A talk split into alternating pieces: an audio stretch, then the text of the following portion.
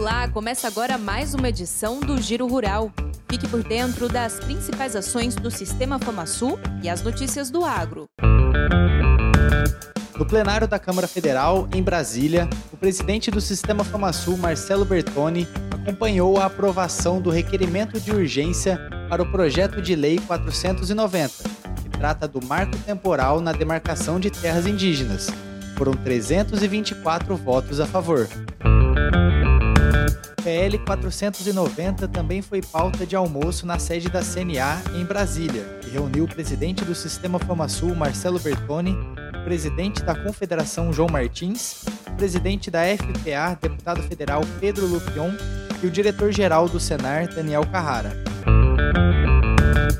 As novidades tecnológicas e o anúncio do recorde da safra de soja 2022-2023 em Mato Grosso do Sul foram os destaques do Showtech, realizado pela Fundação MS em Maracaju.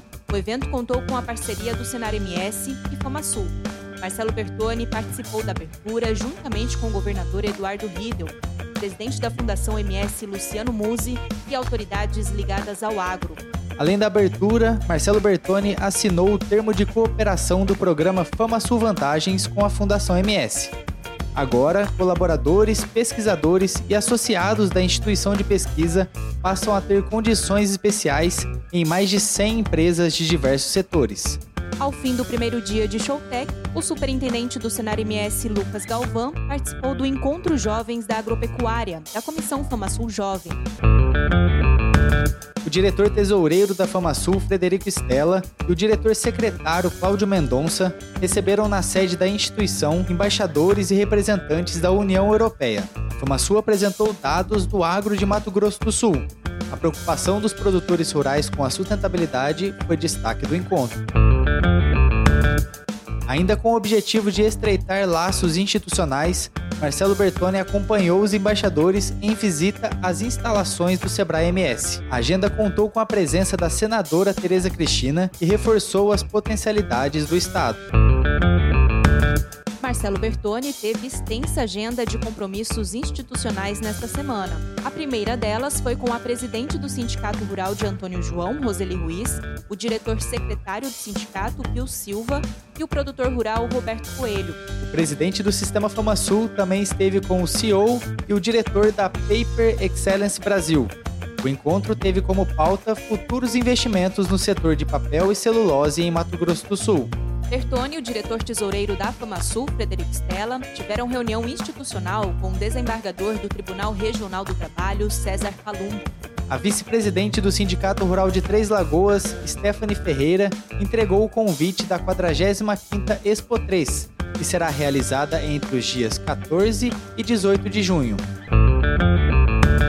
Conselho do Fundo Privado de Sanidade Avícola, o FUPISA, convocou reunião extraordinária na Casa Rural para debater ações e orientações preventivas sobre a gripe aviária em Mato Grosso do Sul.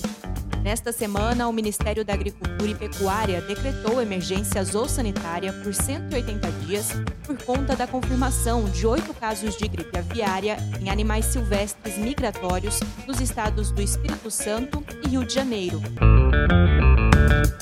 Sexta-feira foi de muita comemoração. O Senar MS é bicampeão do Prêmio Morena de Criação Publicitária na categoria Spot de Rádio, com a propaganda sobre os cursos técnicos, criado pela agência Agilitar.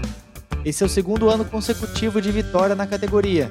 Em 2022, o Senar MS e a agência também levaram o troféu Grand Prix de Rádio. Em Sonora, teve prevenção e combate ao câncer. O programa Saúde do Homem e da Mulher Rural levou atendimento médico à população no sábado pela manhã. A ação foi em conjunto com a equipe do programa Sorrindo do Campo, que passou a semana no município com atendimentos odontológicos gratuitos. Acompanhar as notícias do agro em Mato Grosso do Sul, acesse portal.sistemafamassul.com.br, senarms.org.br e as nossas redes sociais. E você já sabe, o Sindicato Rural do seu município está sempre à disposição. Até a próxima!